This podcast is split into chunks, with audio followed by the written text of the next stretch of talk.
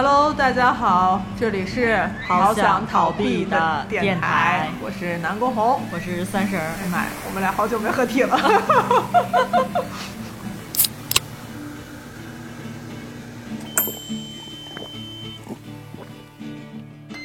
好想逃避。近南宫非常的倦怠啊，就是啊，不能说最近，之前一段时间，很长一段时间非常的消倦怠了，对，留下三婶儿一个人，努力的边抵抗着逃避，边 边更新。我甚至于我甚至还建了一个新栏目，对，但是也非常努力的在这个做一些读书啊，或者是跟作者交流的一些节目。讲讲你的状态咋消失了？我之前跟你吐槽过一次，我之前是应该是从塔尔这个片源出现开始，一直到《流浪地球》上映看去看完这个中间一段时间，我都在思考，就是创作的环境到底怎么了？嗯，对，然后以及创作和读者的关系，好像怎么就这么较劲？嗯对，一直是这种状态，就是好像突然有一段时间，我我喜欢的内容就承载了那个就是就是被误解就是表达者的宿命的那种状态，特别的强烈，好像我做什么说什么都没有一个非常直接的盼望，说我能盼望到一个可以既定到的那个结果。嗯嗯好像就是走失了。我从一个我大家都知道的起点开始，然后走在一个我认为正确的路上，结果我并不知道结局在哪走进迷雾里了，对，就是 miss 他了，是吧？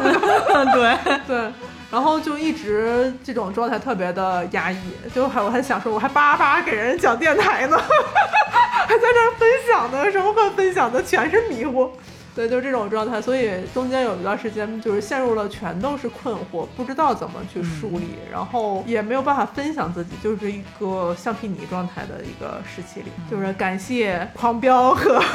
流浪地球。让我在过年期间，在大东北的这个浓厚的年味儿之下，让我呼出了那么一口气。在跟我妈一起看《狂飙》，然后在跟所有人，大家都觉得《流浪地球二》的这个就是震撼和这种就是理所应当的结果呈现出来的这种状态下，我好像又有了一口力气。对，就是这样的状态。然后我就想说，趁着这个力气，这口气儿还在，我得动一动。有劲儿聊天儿了是吧？就是我得我得去让自己找到一个就是一个方式吧，因为我很早的时候我忘了是不是在电台里跟大家说过，说我是那种就是遇到墙之后先把帽子抛过去的人。嗯，对，然后就是因为之前那段时间我都不知道墙在哪儿，所以所以我都没法抛帽子，所以我自己这次就是趁着这个有这口气儿的时候，我假定有那么一堵墙，嗯，然后这堵墙就是我在创业之初，很多人问我说你做漫画你怎么不去日本？嗯我说日本太厉害了，我觉得我学不了它。对我觉得就是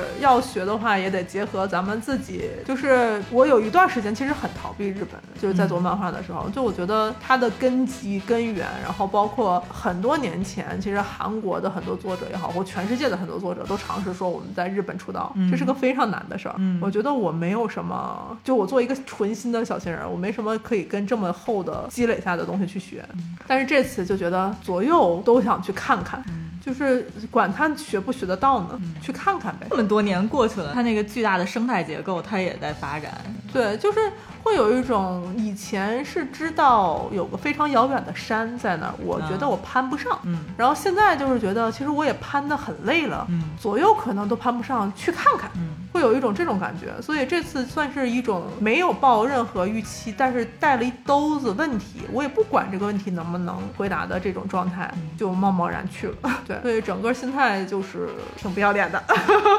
对。对，你的你的契机就是去日本找强去了，对，就是左右以前真的是会抱着，就是我想提问，我就期待答案。那这次可能提问，哪怕没有答案，给我个反馈也是好的，我听听回声也是好的，嗯就是这种状态。所以在这个还需要做核酸。还没有多少直飞的这个情况下，反正我就自己呃约了一些在日本这几年逐渐的产生过一些合作关系，然后或者是朋友之间的介绍的关系，然后包括我非常喜欢，然后不断骚扰的这种 出现的一些合作关系。所以就是去以一个国内漫画的漫画公司老板的身份嗯去拜访的这些公司。嗯，嗯，然后嗯，都有哪些？可能有有一些人大家会熟悉，就是像我之前在我的微博里发过花痴的那家公司，就是他现在可能大家比较熟悉的代表作就是之前的白兔糖，嗯，就是大家都被那个那个女孩叫什么来着，小萝莉那个公元前的头像。芦田爱菜，嗯，对他就是之前的很多这种影视作品的改编，然后包括这几年就屡屡次在榜单上出现的那个女校之星，嗯。然后还有我非常喜欢的，就我都用于漫，就是我的微博头像用了能有四五年了吧，擦国日记的这个公司叫 Shoe Cream，就是我拜访了他们，然后也拜访了一些像女性向的出版社，然后包括耽美类的漫画公司，嗯。对，然后还有一些就是是像就是角川啊这样的出版社也去拜访了一下，就是各自问了一些，嗯，算是不应该从作者嘴里问出的问题，就真的是运营运营的人问的问题。我也不知道他们的听到这个问题的时候会不会觉得，哎，怎么会问出这样的问题来？反正就问了的这样的事情。对他们跟你交流，他们预设你也是一个老板啊，所以对聊的运营问题也很正常。其实我当时跟我的预期还蛮不一样的，因为之前去拜访 Supreme，我是以为他可能会是他的运营的负责人和编辑长，可能过来跟我们去交流一下就好了。结果那天去的时候，就是一进屋是一大屋子人，就是从他们的社长隆重，不能说隆重，我觉得他们就是也是来过来看一看到底是咋回事儿。因为好奇，因为 Supreme 这就进入到我的花痴阶段啊，嗯就 Supreme 是我之前跟那个三十儿我们分享的这个公司，我说你看看这公司，我给我说我的朋友看，假如燃野再发展下去，可能如果在日本会成为什么样的公司，我说可能就成为这样的对你公司。先介绍一下舒克人公司，它大概是一个什么组织架构？就是 Supreme 它的那个网站上写的非常的清楚，嗯。它有它有几个 BL 品牌的出出版内容，这是三十儿的受众的 狙击方向，然后以及它有一个就是青年女性的这样的一个品牌内容，他们家的公司的愿景就是我服务于从三十岁，就是从年轻到三十岁甚至以上的女性内容的创作漫画公司，然后他们其实一般都是跟出版社合作，然后去做的这些的内容的签约，嗯，我当时就很好奇，我说就是他能做的如此垂直，然后以及他的年龄层想要做的这种梯梯队，就是我可能假如喜欢漫画，十二岁开始，我一直到三十岁，我在他家可能都能翻到嗯喜欢对应年龄层的这样的故事。然后其中有一句话当时把我震撼的不得了，他是从八九年成立的公司，嗯，就是跟我一样大的公司。经历了九十年代日本的漫画黄金时代。是的，就是延续下来，我其实很难想象说一个公司内容公司做三十多年。嗯，他们成立之初也都是就只有几个编辑嘛。啊，这是这次补上的故事。嗯说一进去以后，不是有社长，然后有这个什么商务负责人，有运营负责人，有编辑长，还有他们的海外顾问和海外团队，就嗯基本上他公司的结构就放在这儿了。嗯然后社长站起来，发现是一个六十多岁，我估计嗯的一个男士。嗯然后直接跟我说说啊，不好意思，我的妻子因为前两天脚摔伤了，嗯，所以今天不能来，他卧床在休息。然后我代表我的妻子来，但是他是他他是社长，哦但是我创立这家公司呢，是我的妻子因为想要看他想看的漫画，啊，所以拉着我去做做的这个公司。这很日，本，对，太日本然后他自己本身以前也是编辑。啊，就是也做过是一个一个六十岁的男人，说也做过少女向的，也做过嗯少年向，也做过 BL，也做过什么，就是他也是这么一脉相承下来的。嗯刚开始的时候进去的时候，我说啊，一个男社长做这么女形象的品牌内容吗？然后他解释完以后，觉得哦，原来还是为爱所动，就是因为妻子想要看自己的喜喜好的内容，就随着他们的需求，这个变成了一个非常稳定的公司出现，嗯就是还是蛮个人的，他并没有给我讲什么奇怪的大故事。这是很日本公司，日本公司会给你讲，就是会给你讲小故事，包括他们自己所有的漫画表现也都是小切口进来的嘛。对嗯所以当时是觉得，我说哦，就是他还是有一个个人基底。熟络了之后，我们就开始聊一些我感兴趣的问题了。就是我说，像我喜欢咱们家的这些作品啊，嗯就是这几个老师在日本其实已经非常知名了，嗯然后大家也知道他的特色是什么。但是有很多作品在咱们这个就是签约之前，我总觉得他的受众非常的小。小，非常的锤。我说你们是怎么能考虑到这种作品其实是会挣钱的这件事儿的？嗯，然后老板就嗯，然后就卡在那卡在那儿，我说他怎么了？老板，你你问了我一个很新的问题，我也没考虑过。对，就是老板，我估计老板想说啊，怎么会会一下问到这块儿的问题？嗯就是因为那是我在小表白上，我我走之前我问三婶，我说三婶，你有什么想问的问题？然后我俩列了几个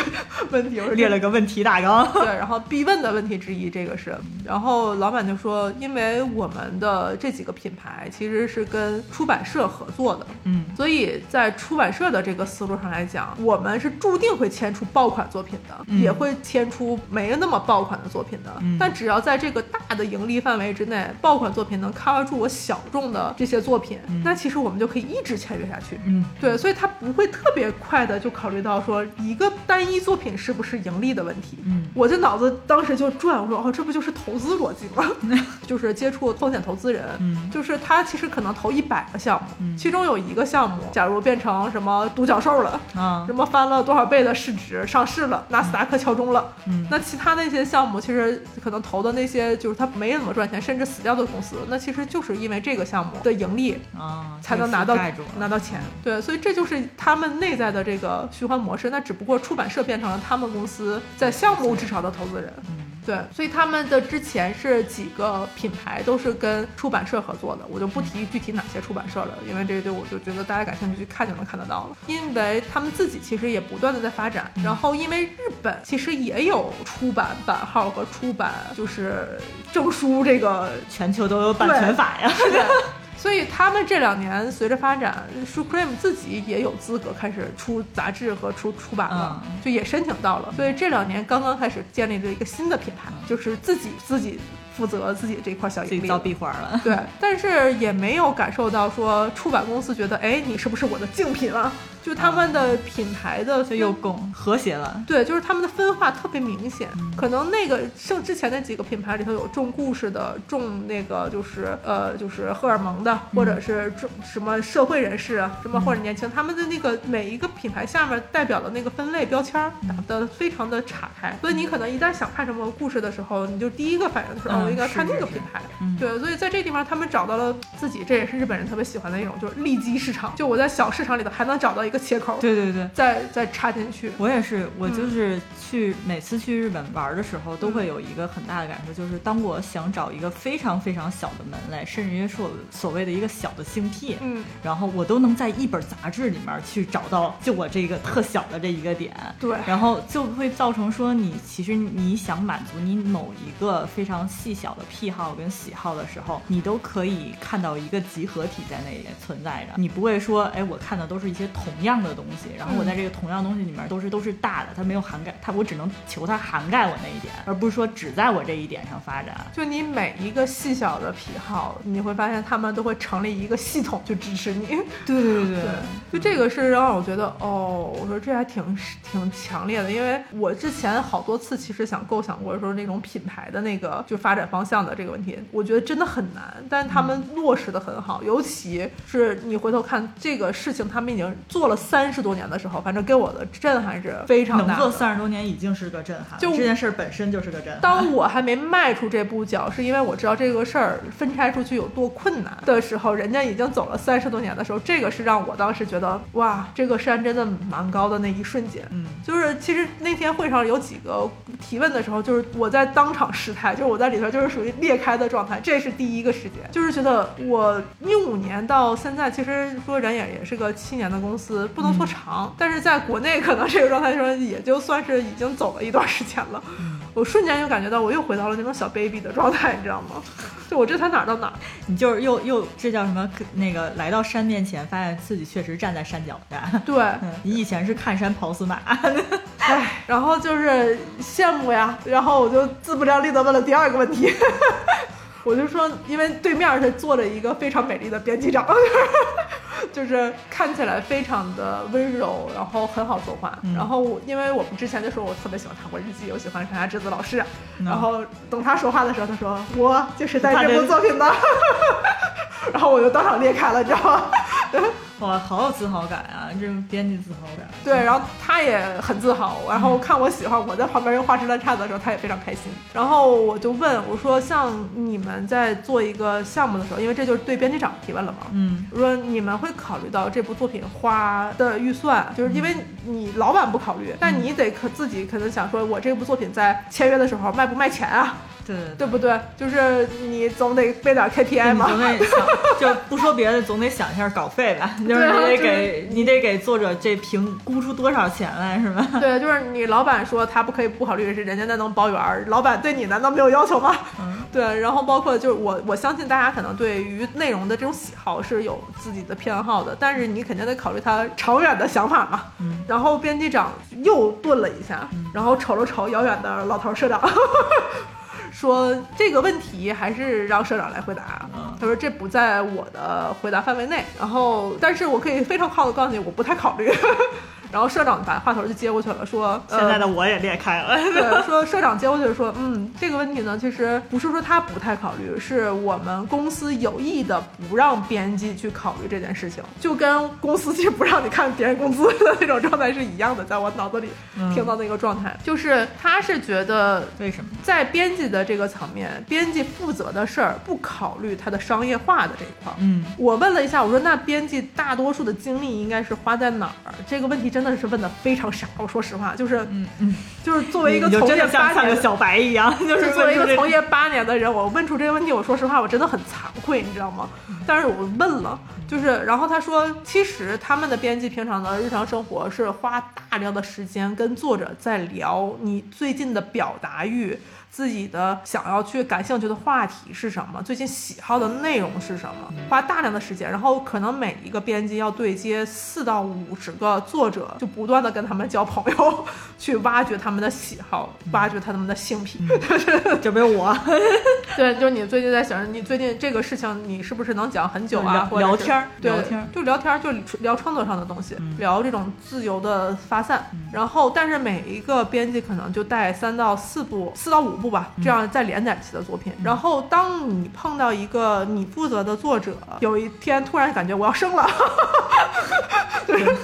极极强的这个创作欲对爆发了。但恰好你不擅长这个话题，但你知道你的同事擅长这个话题，你就可以把这两个人对接起来。嗯，啊，然后让他们再继续的磨合，再去孕育，就是其实有点感觉，就是精子和卵子 碰撞在一起，对，就是是是这种感受。然后他说，每一个编辑对于作品来讲，都是跟作者强捆绑的，就他们是有自己的编辑对作者，不仅对作者一定要对对作作品负责，就是对作者也要负责，对作品也要负责。就这个作品的名字是要跟编辑强捆绑在一起的，就是一生的 partner 的那种感觉在。嗯，对，所以其实这已经非常阿尔法跟欧米伽合 什么鬼？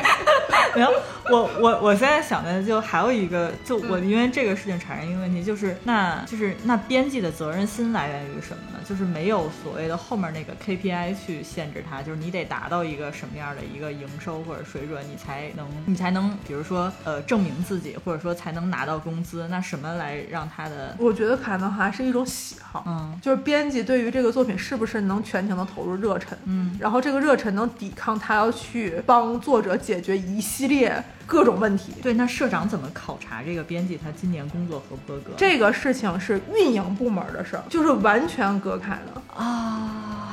就是你只要把东西生产好了，嗯放在这儿就行了。能不能卖好是完全另外一个部门的事儿。所以生产好的这个标准谁来就是谁来考察啊，这个事儿我也问过了，啊？就编辑长，编辑长来考。就是编辑长和社长，就是是非常个人的事儿。嗯就是我觉得他们其实是有一种自信，就是我在这个行业待了这么长时间，我应该能对我自己的品牌和我的作品负责。嗯啊、嗯，其实，唉，怎么讲呢？就我觉得比我们要多好多信念感。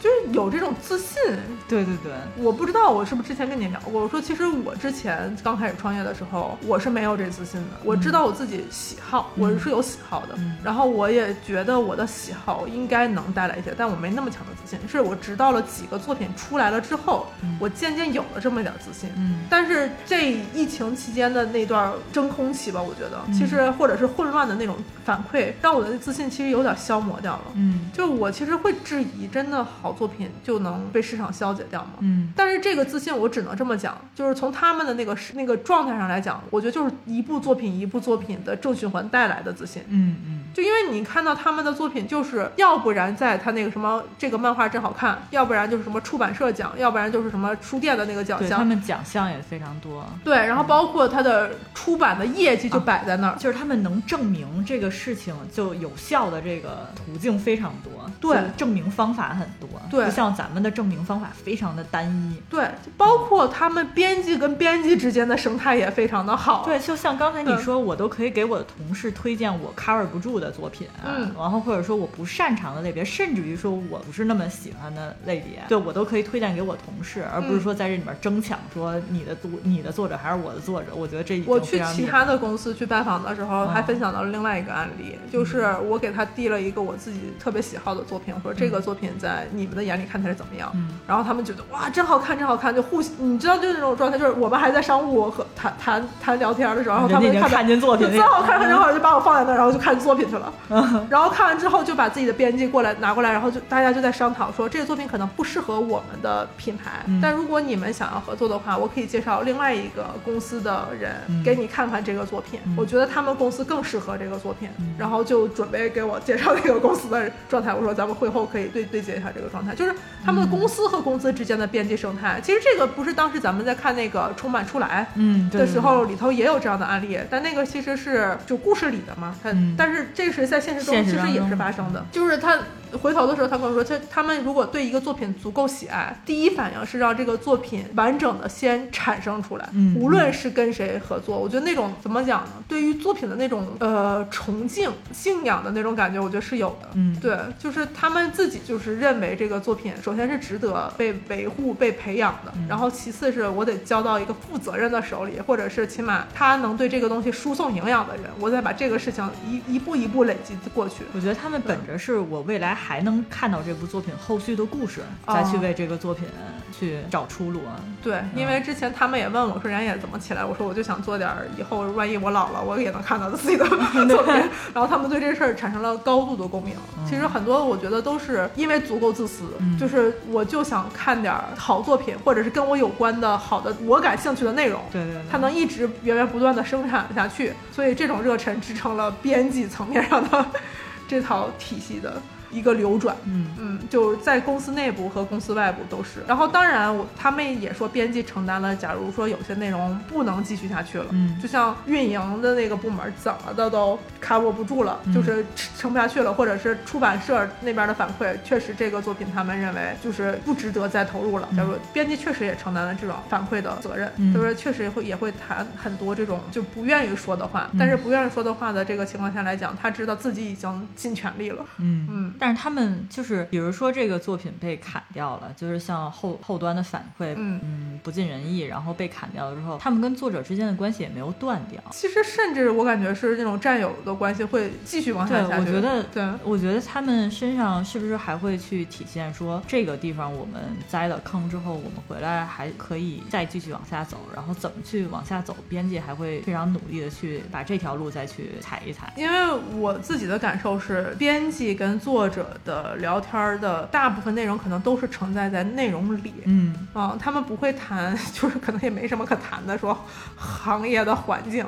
或者是什么、什么原因，就是他们的原因其实比较单纯，无非其实就是这个作品好不好看？就是市场确实在这个地方上不好，然后他们也会嗯找、找这个作品哪块儿做的不好，因为其实每一个作品他们都能看到连载时期不不好的地方，能变得更好的地方。更侧重在这儿，然后可能立马就进入到下一个作品，或者是你这次还需要哪些营养嗯去、去充电、去补足嗯的这个、这个环节下去了。嗯所以就是还是比较流动的，当然也有那种砍完以后大家就不画画的这种，肯定有，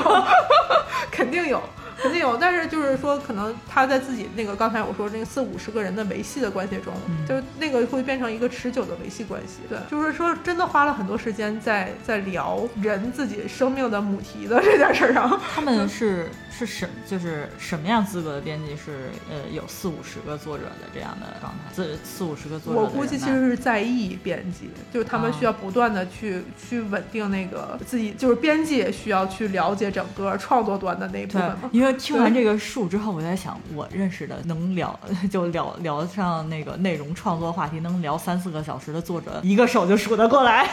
就 所以你看他们的工作压力在这儿。对对对就假如你自己想要说上新作品了，你没有作者这件事儿是他们的，压力。对，很慌。对，就是或者说你现在假如大家都认为有一个选题特别好，啊你找不着对这个选题感兴趣的作者。我明白，嗯也就是因为这个事情摆在第一位的时候，然后接下来就会产生说，我们经常会听到，比如说 Comico。嗯 Comico 会看到好多编辑去上面去找作者，然后跟看见作者摆摊什么，就是因为他们其实需要大量的作者人脉，对就是他们需要跟非常多的正在创作的，无论他现在是什么样的形式在创作的作者们去沟通去交流。对，可能有一些人说他都没在画漫画，嗯有一些人也是这样的。对对，就然后包括像我去拜访的耽美的一些的他那公司，就是他可能还要看很多同人志，对对对，对我知道，就他还没进入到商业的这个连载的这个环境里。嗯。嗯，但他但他们已经在商业同人志的那个范畴之内了，所以他们其实就这些作者，他们能卖出一个好的商业同人志的时候，他们其实也有一定的商业能力了。对，嗯，所以你去看，就因为我看耽美漫画量非常大，嗯然后所以我关注的两家，一个是你的 Shucreme 的嗯。这个出版社，他们的那三本耽美杂那个耽美杂志，剩的还有我很喜欢的一个欠薪社，啊他们签的 Oprah 那一本儿，那一本儿就把我的性癖就捏捏死了，然后。然后他们每一本还有不同的主题，就非常厉害。那个社区签的作者很多都是同人作者，嗯然后很多还有就是自己最开始去画原创本儿，然后出来的作者，就他们真的是就是一步步看他们在同人掌上挖出来的这些小萝卜儿，然后一点点长大。对拿回来种种种种成大萝卜，往种成萝卜田，就特别的厉害。对，可能耽美的这一部分，大家不是说像就是一定会涉猎，但是耽美这个真的非常具有标志性，嗯对。就是在于耽美的公司里面，跟我们在聊的时候，就是哎呀，这个性癖和开放性这个多呀，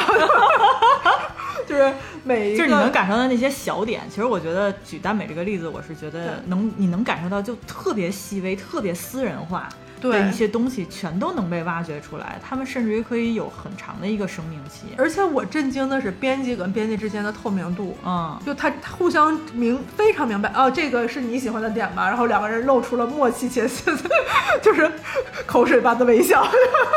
就是真好，你懂我的就是就是我把我把我把你喜欢的这个类型的作者跟作品赶紧介绍给你，对，就是我肯定知道你喜欢，对，然后就是一方面你会投入你这个喜欢喜爱的这一部分心情，一方面你又把你的专业性在这上面去投入，它相当于是一个 double 的这个状态。对，然后因为它不同品牌之间其实也有这个就是跳跃问题嘛。然后像 Supreme 里头，可能它做轻女向的内容和耽美向的内容，就是只要感兴趣随时可跳，因为它反正两两组桌子嘛，说你们可 也是可以这样来来回回走的。啊，嗯，就是完全是因为我对这个内容感兴趣，嗯而不是说我就在 BL 组，我就在这个组的，或者是我就服务于那边的杂志，我就服务于这边的，没有。嗯，大家其实就是什么都看，不然的话也无法产生这种连接性。对就我要是只看一个品类的话，我就在这一个品类里面就类似于跟盲区一样，就是黑夜里面只打手电筒，那是 手电筒就只有一束光。因为他们说，除了在探得探寻就是作者这一块呢，还有一个就是感知市场最近的话题嘛。嗯，对话题在哪儿？那我可能我无论是画画青女、画少女、画耽美、画 TL，我都要感知那个话题的变化。嗯，然后这个话题的变化，可能我的作者作者刚好对这个感悟是跟这个话题可以切合的，那就立马就大家就就聊起来了。就是聊这件事儿，我觉得就是他们现在最大的压力。对，就是挖掘聊，然后嗯。在这些上面成为就是他们在你面前展现出来的编辑的首要 首要任务。对，而且确实就是像他们的那个自己所运营团队，就因为他们的出版的这个方式非常的稳定嘛，嗯。就他们要做的东西其实也是稳定的一些东西。对，然后当然他们也跟我吐槽说，其实他们期待的更多，像他们也希望有更多的授权啊，哦那、可能像有一些出版社就是授权的非常的慢，嗯。就他们也觉得推不动，就也也自己在说说，那我们可能也会成立我们的商务部门，嗯逐渐的去把这个事情再给它再推进加速起来。对，嗯他说肯定是希望我们的作品商业化。日本漫改剧的量这么大，就我我不是自己的视频账号在嗯做那个每年、每个季度的日剧嘛，嗯然后我们一拉单子出来，哇塞，就基本上是百分之五十覆盖率，就是一一季度里面肯定有一半数量以上的漫改，是的呀。非常非常多，我觉得这个量已经可大了。然后但是你你咱俩自己推心置腹换，咱谁不希望自己的作品出来对，大家都希望有各种各样的 形式出来，就是能让更多的人看到，是一个非常好。对，就是这个当时就共通的，大家一说的时候，啊，对，果然大家都这么想的，然后，大家就是这样，对，大家都希望能变各种各样的形式，而且他们日本的变化形式也特别多，肯定是希望能越来越越来越多的变化会更好。对，而且运营的他们的很多思路，还有说我在连载的期间，我的杂志怎么怎么去做这个宣传，我嗯单对对对对还有对吧？然后单行本儿，然后还有这种各种这种就比较配合的东西，然后非常多，。对，就每一个部门，他们其实切割的蛮开的，但是运营部门不会把这个就是越压力放到编辑部门来，这块是让我比较感动的地方。嗯，就是编辑是真的可以说沉下心来去好好挖掘作者，好好再跟作者在创作上面再去挖掘，然后回头来去哺育创作呢。就在这个上面，编辑真的是完全在做编辑的工作。对，所以就是这就跟前一段时间啊，这个例子可能不不恰当，但是我非得要举，就是就是惠英红老师之前不是在那个一些在演技那节目里头说说有有一些导演其实在演导演。啊，对，有的时候可能我觉得，可能我们虽然国内有些地方说也被叫做编辑，但其实他做的事情并不是编辑真质真正本质上要做的东西。嗯，对，然后他可能其实是把运营的很多东西，对，它被扩充了。对，甚至其实他就是运营，只不过对对，被卡了一个编辑的 title，嗯，然后运营那边还有运营要忙的东西，但是把运营的一部分压力也放到这这边去了，所以其实你很难搞明白到底真正的这一些职责的分化在哪儿。嗯嗯，因为其实如果是我想，就是我之前为什么这么丧，就是因为我陷入了一个，如果我都要考虑它商业化的可能性，那我其实，在之前的那段时间，我签什么都不对的那个状况，因为我签什么内容我都知道它很难，那我怎么能保证这个很难能突破出去？就这个事情当时让我压力的不得了。你一旦想到它后面商业化的问题，你回头再看这个内容的时候，就会换一套评判方式。对，嗯，就就是会真的会非常大的干扰到你对一个作品本身，对于创作本身的一个扶持吧，就对于它的判断。所以那天在那个办公室里的时候，我就明显感觉到，就是二零二三年的我看二零一五年刚开始创，就好像看到了二零一五年刚开始创业的我的那个嗯状态，但是我俩已经离得很远了。就因为二零一五年的时候，我就有一种我他妈就不相信好内容出不来，啊，就是那种感觉特别的强烈。那时候还很有生命力，还很年轻，就是我我真的无比的信这件事儿，嗯对，但是经过社会的毒打和这种就是压力之后，我也信，但是我不敢去做决策。嗯嗯，就是我我发现哦，那时候假如说有紧箍，那在我脑子上已经有个有个紧箍咒在了啊、我当时在那个时候，然后我就感觉我的脑门儿在无比的反光，在他们说这件事情的时候，对。我就想，哦，我我我考虑的东西好多呀，嗯就考虑的好东西。我如果作为一个公司的老板，我其实没有很好的找到一个就是让他们后顾无忧的方式。现在，嗯然后我如果说是以我一个作品编辑来讲，我现在其实考虑的东西不再单纯。嗯当时的那种就是状态，因为我的身份很复杂嘛，嗯就是不像他们能分得很很裂开，因为我也是从一步步走过去的，但我没像社长成为社长、编辑长成为编辑长的一个状态。嗯所以当时就觉得哇，有一种单纯的那种力量，就是干干净净把这些东西都分开的力量，还是挺强大的。对，我觉得他们那个生态环境支撑了他们可以分得那么开。对你想像比如说我现在我是一个独立编辑的身份，嗯按理说我应该可以达成编辑长那个。嗯，状态，但是我不能达成的一个很大的原因就是编辑长还有社长呢，我有谁呀、对我也得找一个甲方爸爸是吧？就 我得找一个我们共同的思路就是钱从哪儿哪来呀？对对对，一股脑门钱呢。对就我该怎么跟作者交代这件事情？我可以在内容上面去完全的去做好我身为一个编辑的身份，嗯我的专业度给到他，但是后续的东西我又不可能不去考虑，嗯。然后我就要做好身份转换这个事情。对。当我去做身份转换这个事情的时候，我就我就要切割掉我之前的那份编辑的身份，我可能就转变成经纪人。嗯。嗯，我要去想你这个作品的后端的事情，我要想你作者、啊、你自己创立你自己的品牌，嗯。该怎么去运作，我们接下来需要去干什么，然后那运营的事情我也就都要考虑了，然后我就属于类似属于跟一个独立经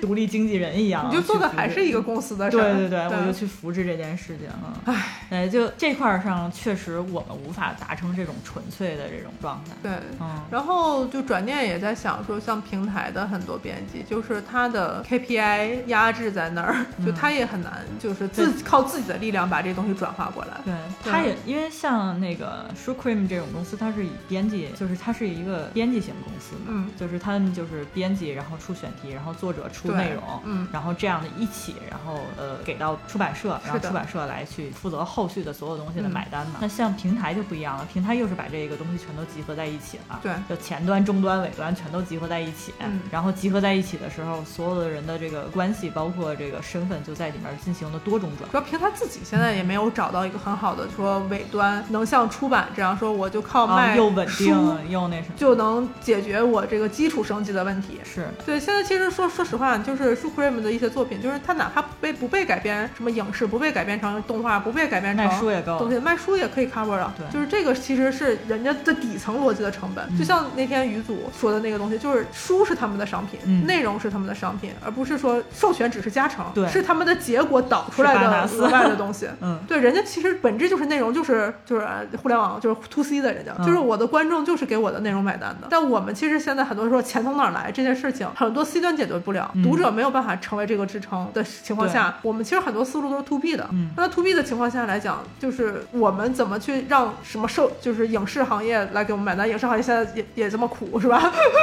对吧？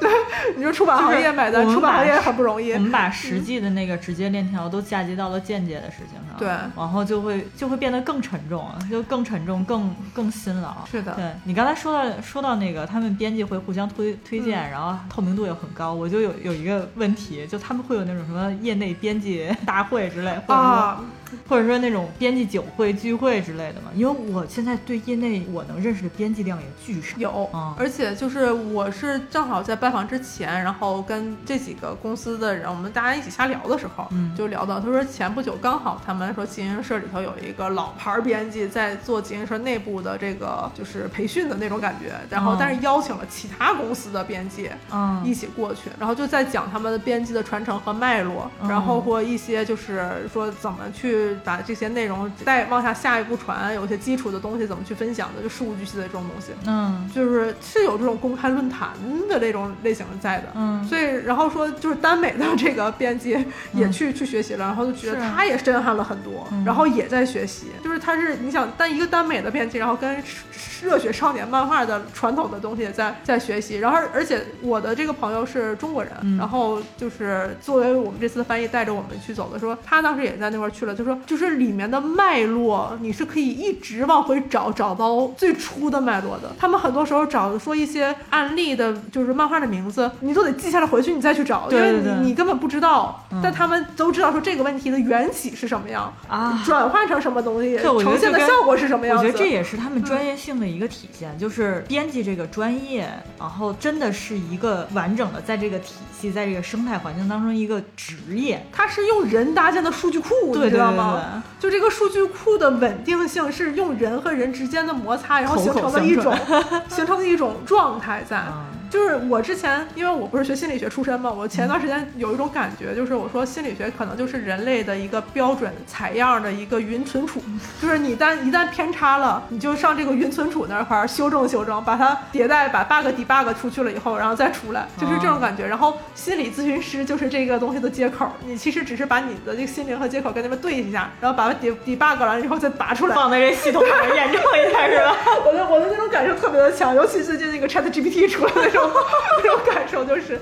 就是大家是通过数据，只不过是它的接口是人，我感觉编辑也很像这种状态。嗯就是你的那种脉络，从什么年代到什么年代，人是怎么从这儿进化到到那儿的？人为什么嗯喜欢这个话题？在那个时候为什么喜欢那个话题？那个时间一流流失，对，穿起来就会不一样我觉得很。好的就是他们有系统性的这个东西，就是这个系统性的会给所有做编辑行业的人给到一个方法，你给到一个解题思路。就无论你是做什么类别的，你终究是一个漫画编辑，对你回头在这个体系当中，你就可以找答案，就跟说我们参考书为什么要上学似的。对就你只要回到这个体系当中，你就可以求问，你的求问当中就能有解答。你在这个脉络当中，你在这个历史当中，你可以找到一些验证的方式。咱就说个巨简单的例子，就是你说考研，你嗯还得往前看看，说前年的考题难不难，今年的考题难不难？看真题是吧？对对对，看真题。嗯，就是这个看真题的这个过程，人家能找到七十年、八十年，对啊。就是对你现在让编辑说，我带一部作品，我带一部作品，我怎么去验证它是不是一个好作品？单纯在创作层面啊，是不是一个好作品？你现在你能拉得出来一个，就是你能随便逮一个编辑，你跟他说你怎么判断好作品？就是这个 这个事儿，就是我回回来之后，然后我不断的敲我自己认识的一些，我说可能就是认识的一些编辑吧，嗯然后我就问他，我说你现在还能找到当时你最初带的一些作品的数据吗？嗯，或者是它上线的年代吗？嗯，他说已经随风消散了。就这东西，网站有就有，网站没有就没有。网站前端开放了就开放了，前端没开放，那你只能去挖数据库，数据库还在不在都不知道。嗯嗯，就是我那天其实脑子里就是说，如果我们就就是从一五年开始，其实能能从零九年开始说从有把遥遥器算进来，嗯说我们做一做，就是假如我们真的想看国漫，嗯如果谈到这个话题，不得不看的什么什么作品，其他作品，这个事儿有多难？大家有共识吗？就是这个共识是怎么怎么出来的？就是，但是你看日本就是编辑那边有一个层面的评价标准，嗯然后人家的那个榜单比赛就是确实有那对，每回都有可追溯的东西。对，我就正好记得好像三月份吧，我记得林世平不是注册了一个微博嘛，嗯然后在微博上问说国内的这个比赛有哪些，嗯就是这也让我一下就嗯，我说金龙奖算是我从小到大是看到的嗯这种作品，然后但是其实这几年因为我也从业了，嗯我总感觉我的信息量会大于金龙奖给我的补充的信息量。嗯啊，这就是这种感觉，嗯就是可能，哎，这种脉络和土壤的培养，不仅是从作者上面，也从这个工作体系的内部来讲，也是应该去考虑到的，嗯去培养的，去培训的，嗯啊，像平台组织的一些就是漫画比赛，我也有去看，但是嗯每年就是获奖的作品跟作者之后的发展，就是都有一种消亡感，啊就是就是你会慢慢发现这个作者在这个比赛当中得到了这个奖，但是他后面可能连载周期一两年之后，这个作者就没有作品了。哦，嗯，对，就是他不知道为什么就逐渐就是就就消失了，然后你找找不着他了，就这种感觉。嗯，反正我我前一段时间也在微博上就突然想到了一个我当时刚刚创业的时候我很喜欢的作者，然后去搜他的微博也找不到了，然后我说他最近在画画吗？然后我就问了一圈儿，然后有编辑告诉我他最近在做新作，然后有一天我在微博上看到他的自己的小号在做新作的时候，我觉得哦还是很感动的。但是他的作品恰好是随着一些平台的流失，就是找起来，我觉得有点费劲的那一种。对，所以哎，就这个地方还是挺唏嘘的吧。嗯就我觉得其实我们做过了很多努力，但是读者没记住，行业没记住。甚至于都没有历史留下来，对都没有资料库这种东西。就我甚至我说句特别不好听的话，就很多作者自己都没有留下来，你知道吗？就是我我还是举之前我换了个电脑文件没了是吧对，？我之前举的一个例子，就是我之前做过一次盘点，我说国内国漫的体育内容有哪些，然后我就尽可能的把它盘全了。然后中间有一部作品是我恰好是我认识的老作者，我说你这个作品有吗？他说没有了，啥都没有了，就之前都在出版社，出版社没有啊就没有了。对是我们还经历了一个断代。对，就是哎呀，就有一种我们假如想要捧起来这这盆沙子，嗯我们的缝儿真的漏的很多，我们的不是一个手掌，我们的手是 Chat G 是是是那个 AI 画的手，是吧？缝儿有点多。现在 AI 的手都已经很好了，我们就是直接拿筛子来筛沙子，好吗？对对对，就这个地方当时。就有一种哎呦，好好自惭形愧。就是这几年，我也有些地方真的是没有做到特别核心的地方，就那种感觉，就是被照被照了一下之后，觉得自己很还是有点荒唐的。我说实话，然后尤其是在下一个阶阶段，我们在聊运营的时候，就是就我给大家在看咱们公司做的很多 PB 啊，嗯然后什么动态漫画啊，然后还有一系列的这种就是合作的一些项目之类的那种就展示的东西，然后他们都哇好厉害呀，你们好卷啊，就是越夸我我越自惭形秽，你知道吗？就是你们还有分心做这件事情。然后然后就是跟他们跟运营那边，你看你看看人家做了这么多东西呢，就是然后我就心想，哦，这真的就是那个预言，就是当一个电梯往上走的时候，你在电梯里做什么，其实都不阻碍电梯往上走。你在里头做俯卧撑也好，还是做做什么唱歌跳舞也好，但你的电梯如果下行的话，你在里头飞起来，其实电梯也是下行的，你知道吗？那个时候，我当时就觉得自己荒唐到，哎呀，就是捂着脸，真的是。就假如我是对方的老板，我真的有一种感觉，哦，你们不在修自己的就是桶底下那个大漏洞，但是还在旁边编这开枝散叶是吧？编这个桶的盖儿，你们到底在干嘛？然后就是会有。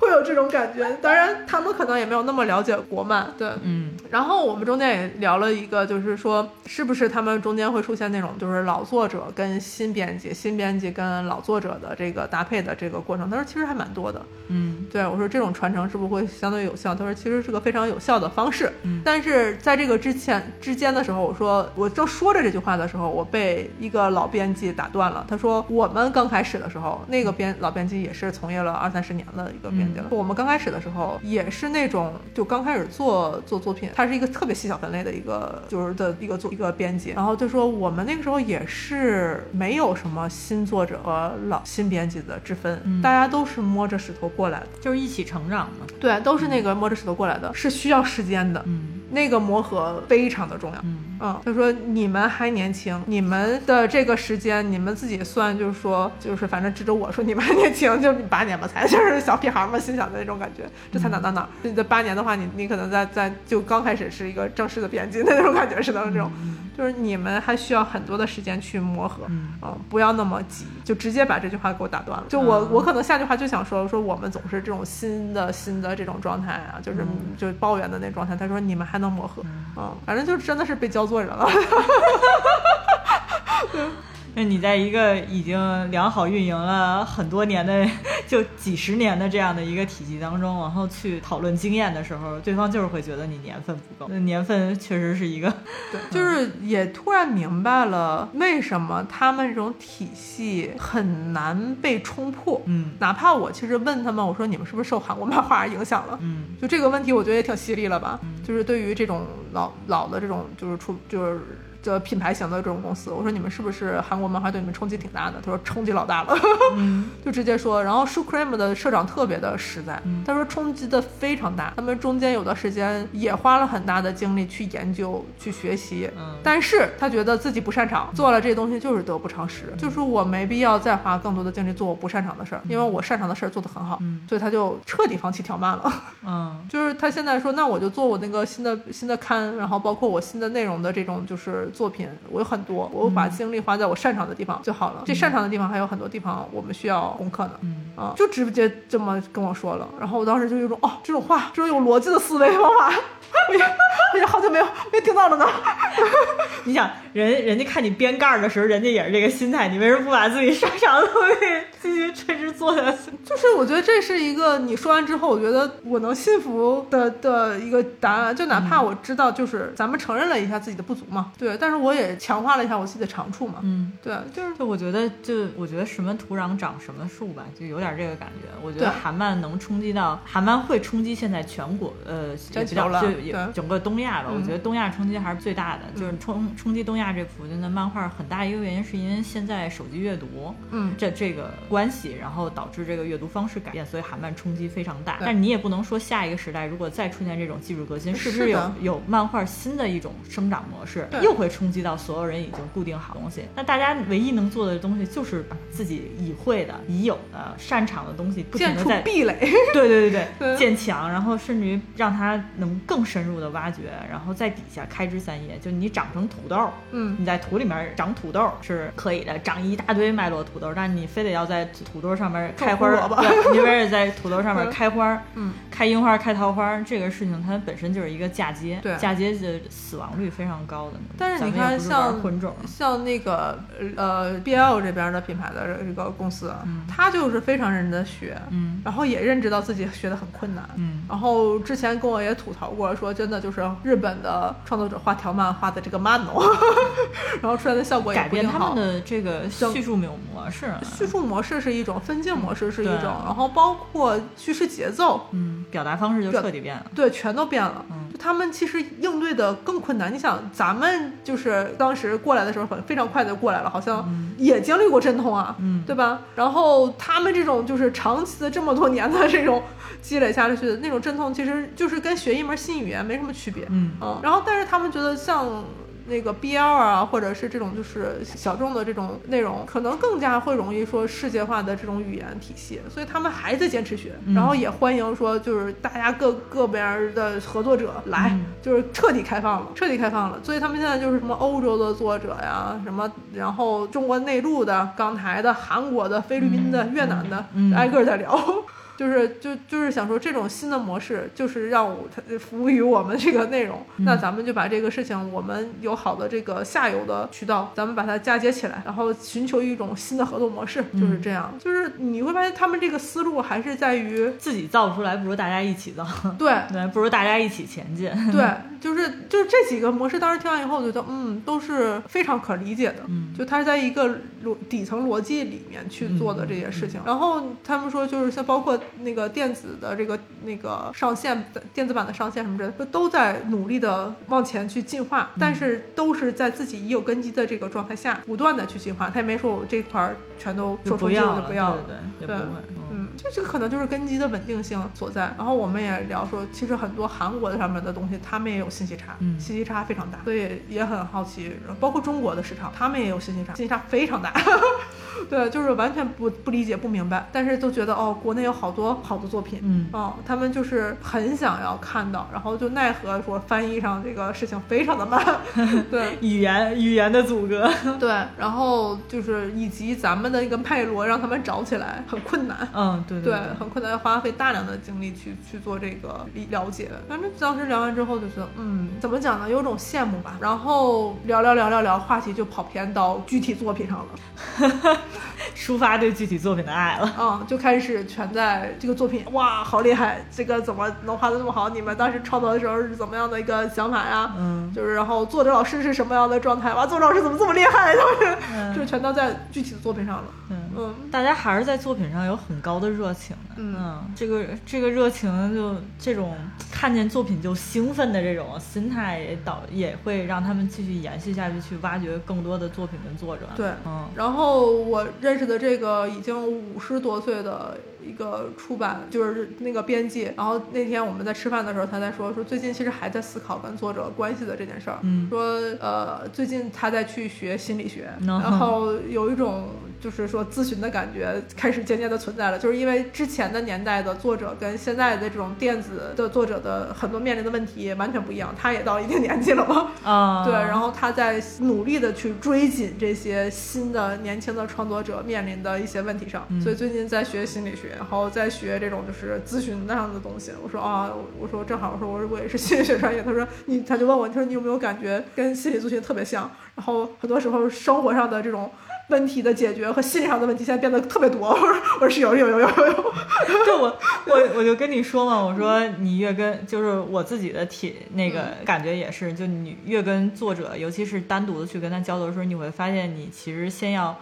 先要去让让他这个调整好自己的一个状态，然后甚至于去先聊的很多都是心理问题跟兴趣爱好的问题，然后你聊完这些事情之后，可能才能下一步进入到创作层面去聊。对嗯，现在很多聊天的当中，其实最开始并不是说我是编辑身份，你是作者身份在聊天，真的就是呃，我们之间就是网友，先把这个天儿聊起来，然后才能有后续的这个事情发展。其实还是建立了一部分的这种交心的信任关系在嘛。嗯，对。平等尊重吧，我觉得。对，然后真的跟他们很难聊，就是什么产业结构、业务的那种那种话题。就是反正我我可能是因为我自己带着一种这种呃，在如此好的环境下，我就不要特别的老问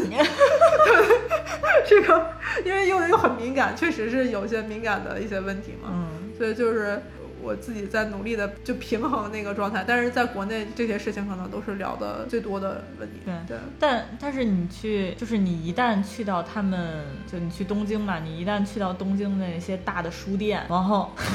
一旦你进入到那些书店的时候，你也就明白了为什么他们这么有底儿了，就为什么他们觉得光卖书就够了。就是这次刚刚好也是赶上就是池袋那个 Animata，就是他们的那个重新开业，嗯然后那天正好是重新开业的时候，我们是可以进去，对于公司之间它有一个交流，然后可你给你展示这个楼的新的功能啊和它开了哪一些部分，它为什么要开，就给我们整个解释这件事儿。嗯然后会有一种什么感觉呢？就他们的每一环节都在考虑我的生态能不能变得更健康。嗯对，就是包括那天我其实跟 Supreme 的这边的社长当时在聊，说有没有一些就跨国的合作可能。嗯他其实第一个问题问的我是作者老师怎么在日本生存，以及有没有就是假如说创造一些出格的作品，会不会有法律上的问题，这是第一个问题。先考虑到作者。对，先考虑到作者，然后包括那天看那个池袋那个楼，因为我之前没太注意到那个楼，你比较熟嘛。嗯它现在其实上面其实建了发布会的一些场景，楼下是建了一个像那个对他们给 event，的，他们给 event 活动，对，嗯，就是签售啊，然后小型画展都可以在里面。对，然后中间有一个 gallery，就是可以做展示展的那种那种就是环境。就基本上，假如我喜欢一个作者从书开始，嗯演演射出来的一些所有场景化的东西，以后都能在这个楼里面嗯去去完成。嗯对，然后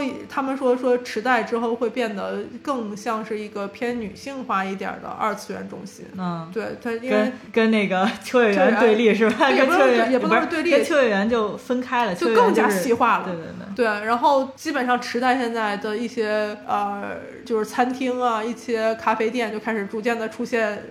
我以前去东京玩，就基本上就住在池袋，嗯就住在池袋东口嗯的那个宾馆。因为出来之后直着走，就是顺着那条道直走，先进 Sunshine City，然后嗯 Sunshine City 完了之后就是乙女大道，乙女大道完了之后就啊这一圈转完了之后，我基本上我这一天行程就完了，每天都去那边转一圈，每天都去那边转一圈。就它确实一直以来，它本身那块女形象的作品就就女形象这个标签就比较重，嗯，然后附近又有 TOHO 的这种电影院，然后又有 K books 这种二手对对的书店，对对对。就基本上你就去看这个运营，就你就享受在这种文化的天堂当中，就文艺的天堂里。所以进去那一瞬间，然后看着他们那种肆无忌惮的把自己的书摆的满地，就不能说满地，满架子，满架子，对，，然后什么题材都有，什么就是琳琅满目。然后看起来害羞羞的东西也也有，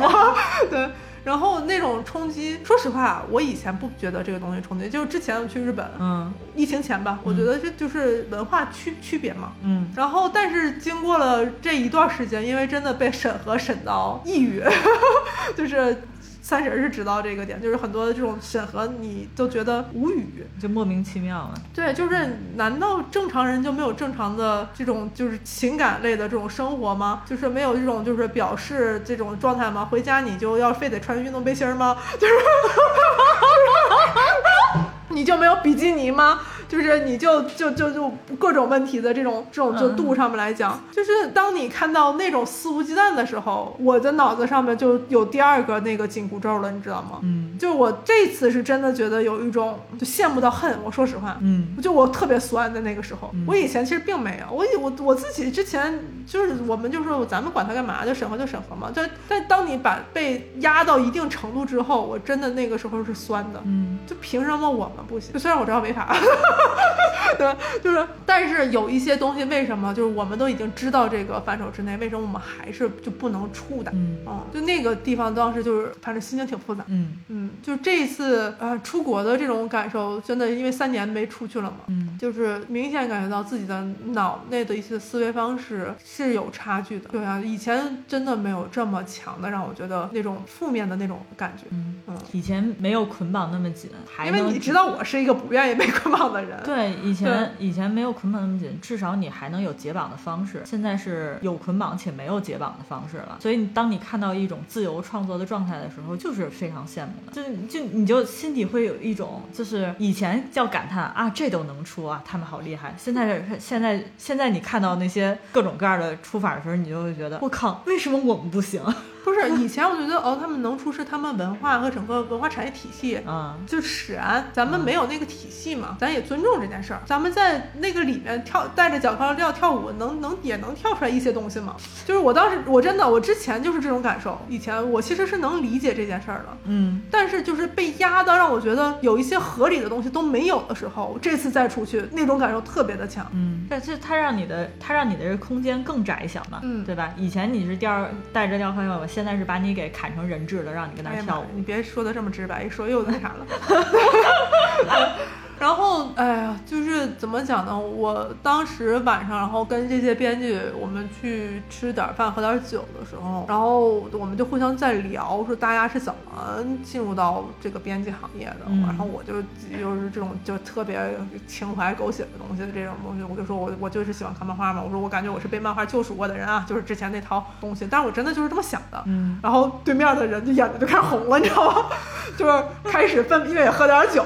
就分别也进入到了他们和漫画的那套。结缘的那个时候，但是问题是，对面可真都是说五十岁到七十岁的人。嗯，然后我就感觉到，哎呦，我好想说，那一瞬间，我是不是能看到我七十岁的时候也是这种状况？啊我无比的希望自己能做到这个状况，就是这个事情，我能以一辈子为愿景，安安稳稳的做下去。然后我们这一桌全都热泪盈眶，就 是超尴尬。对，我的作者那边也听着这些东西，就是哇，就他们在在说在分享说他们是以什么角度在看自己的作者，就是他们愿意把作者就是就是处理到他们很多的事情，因为他觉得作者是从异世界的那种接口，嗯就他们就应该沉浸在异世界的这种传递者的那个状态下，嗯就是这些世俗就不应该打扰到那些事情。嗯就是这是几个编辑，我们交通完以后，大家好像是一种共识，你知道吗？嗯然后我我的作者在这旁边听的 就是，啊，就原来他们被这么宠爱，就 是就是编辑，编辑，编辑在竭尽所能的给创作者创造一个好的创作环境。嗯这个创作环境其实是单纯的创作环境，然后作者反馈给编辑的其实也是在这个单纯的创作环境中如何把自己的作品一步步打磨，然后并且缔造出来真的变成一部各方面去审视它都是好作品的作品。对，就是嗯你其实看有一些日本的作品，那可能是画的没那么好，嗯。但是你会发现它里面的台词分镜，对。就是你会珍视这个状态，就你、你总能说出它的好，对我嗯，我其实我看的漫画类别也非常多啊。虽然个人兴趣可能是嗯。比较偏那个耽美，但是我家里的收藏的书其实是什么样的都有。嗯。我当我就是我给我一个非常大的震撼，是我其实一直以来看日本漫画，我觉得都没有很强的震撼。唯一一个震撼我的事情是莫家辽老师。嗯我看他的那个人马的时候，我哭的就已经不行了。然后后来莫家辽出完人马之后，他就用了另外一个 ID 出了耽美。是的呀。然后我当时就在想，一个男性作者画了这么宏大的一个历史人性讨论的题材之后，他还能去画一个耽美，嗯然后并且有编辑部愿意要他的耽美，啊，然后他这个耽美出来之后，其实也是在一个很宏大的讨论上面去做的事情，他并没有变他真正想讨论东西的本质，他只是找了另外一个形式，找了另外一个就是方式来去表述自己的故事。甚至于我再去深挖莫家辽这个老师的时候，我才发现他以前是卡普空做游戏的，然后他就是忽然有一天他不想做游戏了，他决定想改变自己的人生道路之后，有编辑出现在他的这个生活当中，嗯跟他聊天，甚至于他们就是在漫展上认识的嗯，跟他聊天，老师你想不想尝试做漫画？然后他又想改变，哎，就在这个道路上面进行重启了。就是那个时候，莫家辽已经是卡普空非常厉害的一部当家的卖座的作品的三 D 主会师了。嗯他位置其实相当高了，他可以改变自己的人生道路，跑到另外一个赛道上。嗯有编辑，有出版社，有各种各样的支持。他作为一个新人，嗯在这个环境当中，其实那个事情对于我来讲震撼是非常大的。我想这是一个怎么样的一个生态环境，很怎样的一种体系他能。把这些人全拖起来，对对，拖起来，嗯他还能留住他，并且莫家辽他现在四开啊四个连载一起，你都不能想象这东西怎么做的。对，然后我后来就去查他，我心想，哎，什么人不睡觉吗？你你你这个耗在耗什么？你在耗费精力吗？后来我发现，哦，他得过日本那个最速漫画比赛的冠军，我心想也行吧，天赋异禀。就我觉得它是各方面。其实你刚才我刚才说这个东西，它又牵扯到日本的比赛，嗯，它又牵扯到行业里面的各种支撑，对然后它又牵扯到说一个作者他不停的再去打磨自己，嗯他从一个三 D 的一个游戏的呃呃怎么讲三 D 建模师，嗯然后走到他去画漫画这个形式上面的不同，他又在这个形式上不停的打磨自己，创造出来的人马，创造出来的后面的这个学些那个创造出后面的那个昆虫，嗯，战士，然后再创造这个后面的这个 耽美作品，他其实一直你会发现他一直在打磨，他没有说把自己作为一个某个行业成功者这种姿态。这个例子其实你要转过去，咱们一直都说漫画作者这种就是个人这种创作的形式，特别像一、一人剧组嘛。嗯，对就，这种感觉，你就像你李安，人家也能拍断背山，也能拍卧虎藏龙，也能拍派，派对吧？嗯就这种感，就是这种状态，就他那个体系支撑在这里对面。一个导演，他可以拍各种各样类型的作品，你不是说我就在一个作品类型上面就绑死就绑死，而是他在那个表达欲上，哪一种东西能承载他的想要去说的那个东西？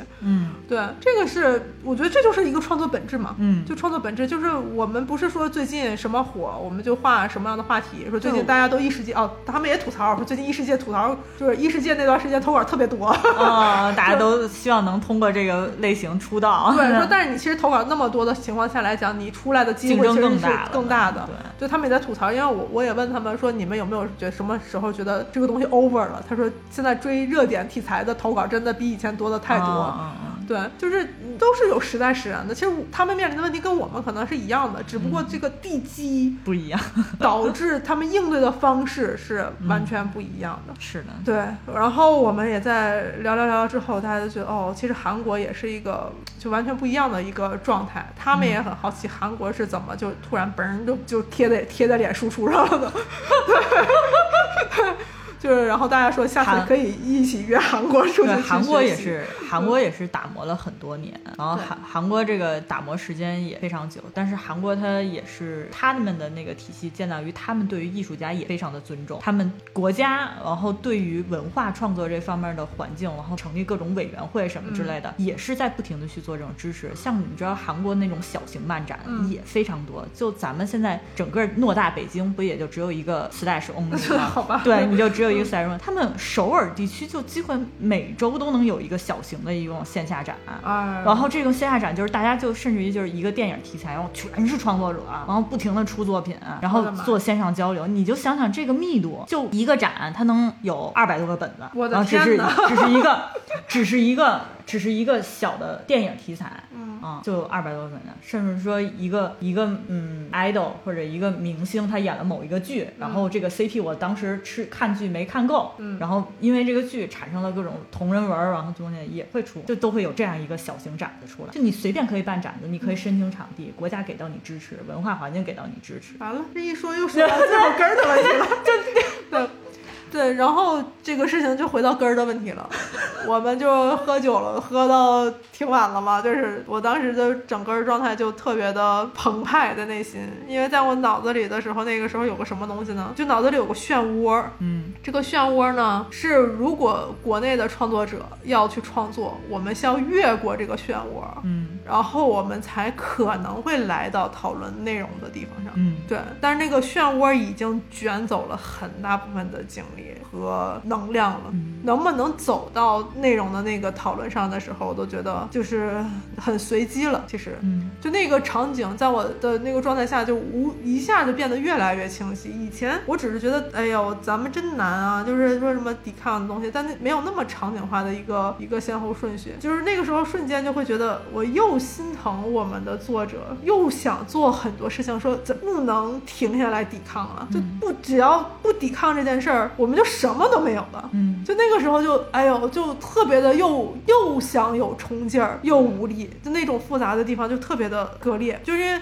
我还不像说是作者，作者就觉得自己的那种可能感受更强，然后我就觉得无力，就是我还能做什么东西能去稍微帮助上一点儿点儿呢？因为我又不会创作，说实话，嗯对，就是在思考，然后最后就想说，还是就是一步一步的来，一个一个内容建立起来吧。就是回到回到国内之后，就是然后其实有点还是有点上火，我现在这鼻子头都是。对，就是那怎么办呢？就是回到自己公司的这个状态下来讲，我说还是一步一步的把这个脚印儿去做好，信任也是一步一步建立起来的，是，一个一个人搭建起来的，嗯一个一个人聊出来的。嗯那就回到我们最初的地方上，能做到的东西，咱们就用比以前可能更多的力气、更好的诚意、更密切的关注，然后更多的沟通和理解。咱们把这中间我们能减少、加速漩涡的事情，先把它停下来。嗯就是一起去形成抵抗的这个状态，可能才是现在为数不多能做结论的东西。嗯因为你是没法叫漩涡说你给我停，嗯，它 就停掉的。嗯对，然后或者说是我们怎么脱离、飞开这个漩涡，那都是大家有了共识之后才能一步步走出来的。嗯对，然后当然很多我知道，就是作者老师啊、公司啊，甚至其实平台，其实都在想一些方案。但是你想，就是日本这边他们自己的这种体系，我们其实不管怎么样，体系搭的不管好坏也有八年了，就是拆这个体系也都需要时间。对，就拆自己的体系，就包括我说我现在脑门上顶了这两个紧箍咒，嗯我自自己，我觉得我也得去拆，我都不知道自己什么时候戴上的，但是戴戴的非常牢固，嗯就是就是 这是我们共同面对的漩涡。对，嗯，我是觉得在这个环境里面，就是就别不能形单影只吧。然后，如果作者如果作者能找着几个跟自己聊得来的作者，然后大家可以去把这些事情能聊一聊，能表达出来，然后再能有编辑参与进来去表达出来，没准还说不定能建立出来新的关系性。对，就是现在，呃，我其实很开心的是，最近其实大家在网络上开始把这些问题摊开了、聊了，然后不断的有新的信息出来，包括前段时间我知道有人吐槽什么赛马机制的，就是有吐槽这个就是一些不合理的合作模式的，什么之类这些事情，就是摊开了聊了，就是或者是大家会会自己都说一说对这个行业不同的角度上的那种就是想法，只有把这个东西打开了，才有变好的可能。如果我们都闷着，然后或者互不交流，每个人都拿着信息的一部分，嗯，其实永远照拼不出来那个我们理想中那个样子。对，大家大家跟找拼图似的，我这儿一片儿，你那儿一片儿，然后呢来回来去找，死活找不着。对，就是其实咱们的人也好，或者是从业的人也好，真的八年了。我觉得应该能积累下来一些东西，对，但是大家都是有局限性的，就包括我现在说这些事儿的时候，我觉得一定有很多局限性，反面的，就他们不好的，或者是这些什么事情带来的负面影响的，我现在都没看到，因为我现在满心就是有一种啊，我现在想看山，